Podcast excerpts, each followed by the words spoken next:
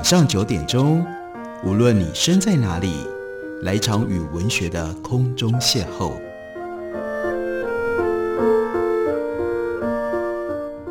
杨照谈书，邀您一同遨游文学世界，认识古今中外的经典之作。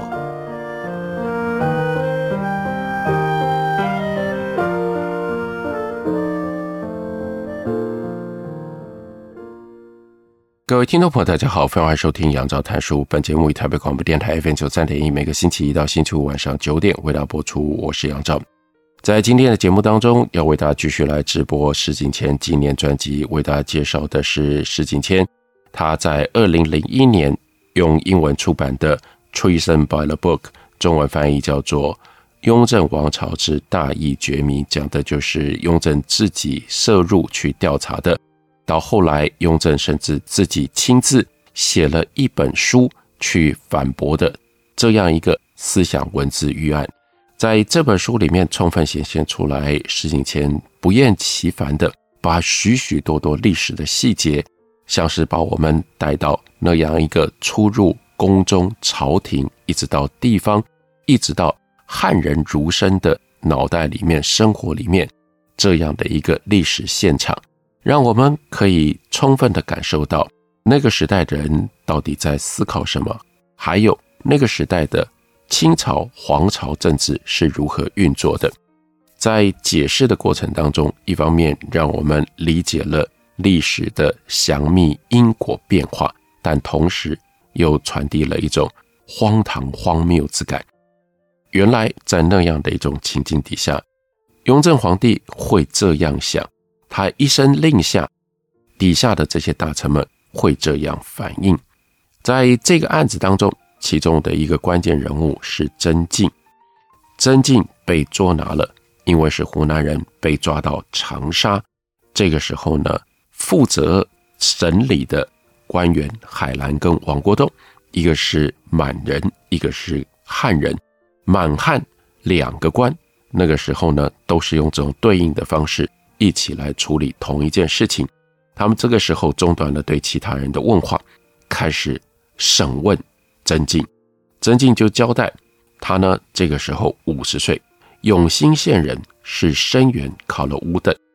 那跟谋反有关系的是，他写了一封上书，他说：“我是几年前呢立定志向，跟我的学生张熙商量一起做的。张熙呢把自己的房屋跟土地当了。”去筹盘缠，在那一年的五月初七起身，到北京去上书。那提升者就问说：“那张刊呢？因为要有学问的人一起陪往，所以呢找了张刊。”曾静就否认，他说：“书里面讲的话一定要有学问的方法跟他商议。张刊是个没学问的，我怎么肯替他讲？他不知道的。”那张熙的父亲张熙华呢？那就是张熙华只晓得他儿子去川陕上书，那书里的事情他也做不了主。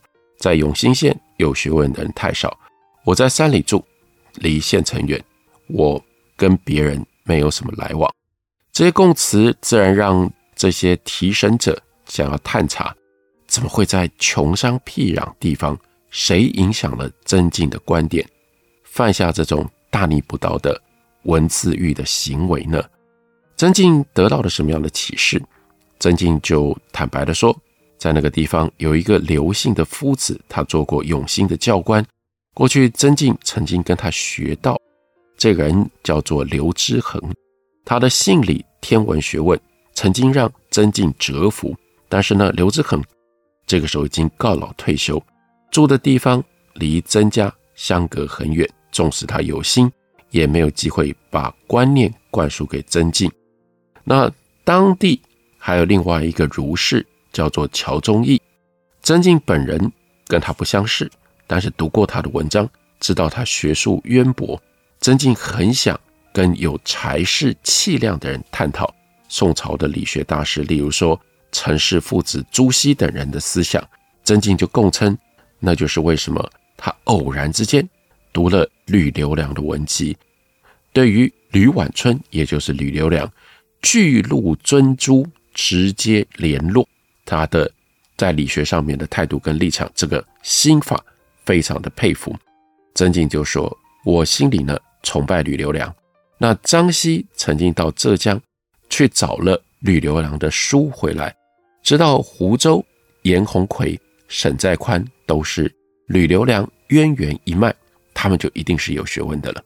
那曾静跟张西几次讨论这件事情，曾静认为要借由上书举事可成，就可以推荐所认识的这些儒士，但曾静。本人从来没有跟浙江这些儒士见过面，也没有什么同谋的事情，也没有什么党羽。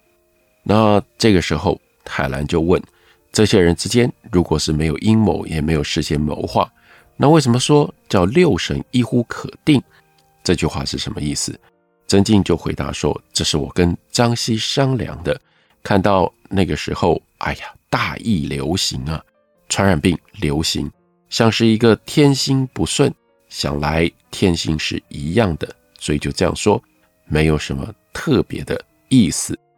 曾静对于儒生乔宗义的评价很高，但是乔宗义对于曾静跟刘知恒都感觉到怀疑。乔忠义呢也被抓来了，他的供词说他已经七十二岁了，是华容县的学文生，入学二十八年，但是呢因为贫苦患病。考试不到被除名。乔忠义说：“他从来不进宫门，也不曾外出行走，也从来不管闲事。平常的消遣就只是读书教学。”曾静跟张希忽然被抓了，连一生积蓄得到的几本书都被抄了。乔宗义不知道他们为什么会干出这样的事情来。乔宗义就说：“至于刘知恒，刘知仁虽然能读能写，但绝非才高八斗。”那乔宗义喊冤，但是官员仍然下令彻底搜查他的书籍跟家产，其中有一首题明太祖像的诗之外，并没有发现他有什么悖逆的字迹。那回头问乔宗义，他又赶快说，那一首和明太祖有关的诗也不是他写的，那是他抄的，那是几百年前住在这个地方一个文人所题的诗。另外呢，是张熙的父亲啦，张熙的哥哥啦，他看他有他的堂弟。张熙在长安被捕了之后，为了保护家乡的老父，把他的真实姓名跟确实的住所隐瞒了一两天。但是岳钟琪得到了皇帝的指示，假意跟张西盟誓了之后，那张西呢被骗了，就把父亲的姓名居址都告诉了岳钟琪。所以现在呢，通通都被抓来了。于是这些疑犯的家里跟家产都被彻底搜了一遍。但是令查抄的人意外的是，在张家搜出重大发现，但张家之人还是用尽各种说辞，否认他们知道这个上书里面那些谋逆的范进辉的内容，或者是曾静的其他的著作。他们在张家搜出。曾静的《知心录》《知机录》，以及有关如何祭天祭祖的短文，还找到张熙在十月上书岳钟琪将军那份逆书的原稿。那把这些调查所得报了上去，在北京，雍正皇帝对于调查的进展颇为满意。不过他并没有让湖南官员知道，雍正的确有一度怀疑湖南官员他们查案的能力。所以他在十二月初三决议要调派断案技巧更好的人来取代王国栋。雍正他属意的人是杭义禄，这是出身满洲镶红旗的年轻满族的官员，刚被拔擢为刑部左侍郎，擅长于精细的诘问。雍正皇帝就在十二月初三给杭义禄几条类似他给岳钟琪的建议。这个杭义禄一到了长沙，应该要提醒曾静，本朝的皇帝，也就是雍正，还有他的父亲圣祖康熙所带来的太平盛世，来瓦解曾静的心防，并且要曾静解释为什么他要对朝廷采取这样极端谋逆的手段。但是杭义禄和湖南官员也应该要去追踪曾静，还有目前查获的其他人犯，他们散布的悖逆话语到底是从哪里来的？在这一点上，应该要有耐心，有条不紊，找出所有可能的祸首。同时，雍正也要杭一路带一条口谕给湖南巡抚王国栋。王国栋就任湖南巡抚才一年，哎，你们湖南人怎么了？湖南百姓竟然顽冥不灵至此，所以这就是告诉王国栋，你要勉力改过，留心地方的事务，你要特别重视关于地方人民的社会教育啊。这桩案子就在上上下下、层层叠叠的关注跟挖掘当中，越变越大，越变越厉害，以至于到后来，雍正皇帝觉得他要自己。针对曾静的说法跟观念，详细而且一一的予以辩驳。我们休息一会儿，等我回来继续聊。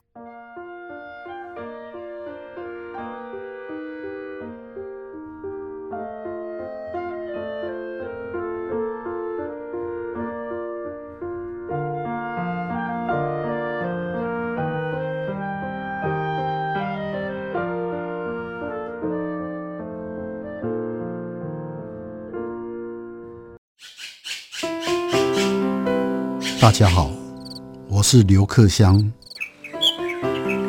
亲近自己的城市，找回城市的温暖。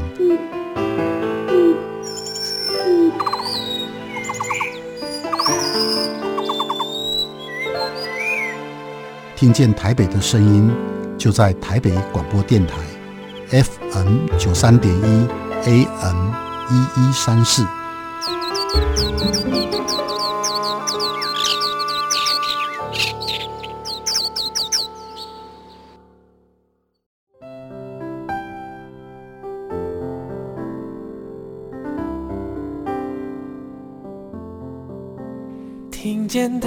台北的声音，拥有颗热情的心，有爱与梦想的电台，台北广播 FM 九三点一。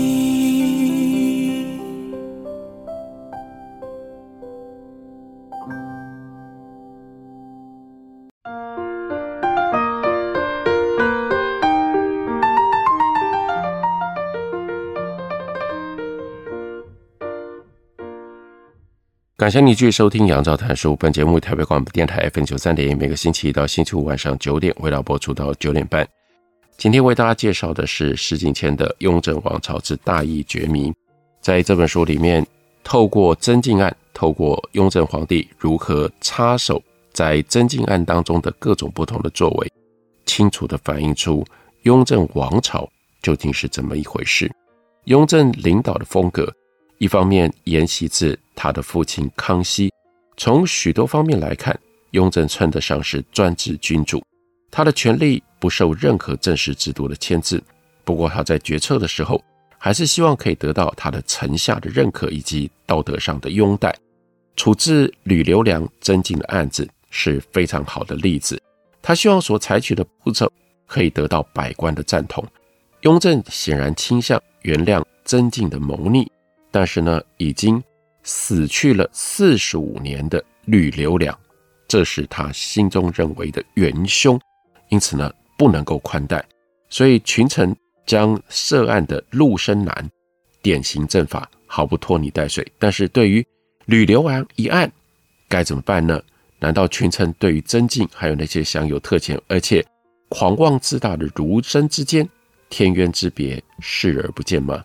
纵使雍正百般的暗示，这个时候已经夏秋之交，到了十月二十八日，岳钟琪将军接到了这个满子关于谋逆的上书，就要一年了，大臣怎么可以无动于衷呢？所以雍正在十一月二日，他忍不住了，就下旨措辞严峻，在这个上谕当中探讨种族罪恶、朝廷责任的问题，借此。对朝臣再施压力，雍正就说：“自古说今，帝王之所以能够统有天下，莫不是由衷常怀保民之心，恩加四海，然后呢，可以协异兆人之欢心。唯有德者可为天下君，这是万事不易的常理，绝对不是浅见者能够随意的评论的。雍正引述超过两千年的历史古籍《皇天武钦惟德释赋》，雍正就问。为何当满洲人入主中原一统塞内塞外，汉人仍然以中外之殊而存着华夷或者是华狄之分？这只不过是因为衣冠殊异，或者是杀伐之道迥别使然，这跟治天下之道无关。现今被汉人所敬仰的古圣人，例如舜啊、周文王，其实他们不也都是异地之人呢？而让神州蒙尘的也有很多都是汉人呢。他们揭竿而起，并不是因为统治者是什么样的出身，而是因为统治者忽略了人治之道。孔子刻画他所处的分崩离析的年代的时候，就说：“夷狄之有君，不如诸夏之无也。”疆界甚至语言都是时移世易的。现在湖南、湖北、山西诸省一度，不就是？夷所居住的地方吗？北人诋毁南人叫做岛夷，南人诋毁北人叫做索虏。这种种族之间的彼此羞辱，是特殊历史环境底下的产物，竟然一直留着，没有办法被消灭。在这份上谕里面，还提到了举无道之人想要问鼎中原的历史事迹为例，陈述他们是如何走上了穷途末路。就算他们一时得逞，最终不免灰飞烟灭。雍正认为，人之所以异于禽兽，是人懂得人伦大义。但雍正百思不解，还是有不少的汉人猖狂骄横、理屈词穷，诋毁入主中原的外来者。即使外来的人定鼎之后，政教兴修，万民乐业，寰宇安详，天地清宁，这就是大清朝啊，在明末。最糟糕的时候，兵连祸结、生灵涂炭的年代，那不就是靠着清朝才让百姓得以安居吗？雍正继续说，这其中呢，以谋逆吕留良，尤其是凶顽悖恶。然后呢，积贫，宋代到元代，这中间称之为叫做天地裂变，只不过因为是由蒙古人来作为。朝廷的主人，又说亘古未有之星象异兆，于今又复现，意思是像宋元之际的那种状况，到了清朝入关又重新发现。另外呢，严鸿逵则转向附和吕留良，余波到了曾静，在曾静的内心幻怪相善，自为毁谤，让他写出。八十余年以来，天昏地暗，日月无光，这种荒诞不羁的文字来，这也就是让雍正兴起这桩轰动的文字狱主要的理由。雍正最后说：“像吕留良、严鸿逵、曾静这些逆天背理、祸世污名之贼，晓以天经地义、纲常伦纪之大道，让愚昧无知。”平常呢，被邪说陷溺的人能够豁然醒悟，这是为了世道人心所考虑。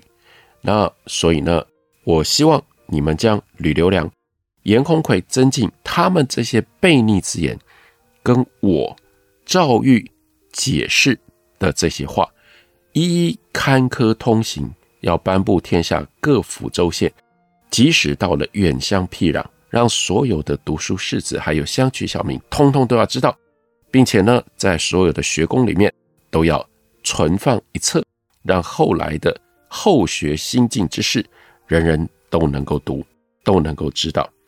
到了十一月十九日，群臣仍然没有反应，因为真不知该怎么反应。于是雍正又再度的催逼，他的上谕非常的简略，他就说。对于我所提的各种不同的诘问，曾俊每一条都有回应，看起来他是悔过，而且回应的都是悔过感恩之语，所以要这些朝臣去验明曾静是不是真的自知罪大恶极，他的愧耻悔恨的确出于本心。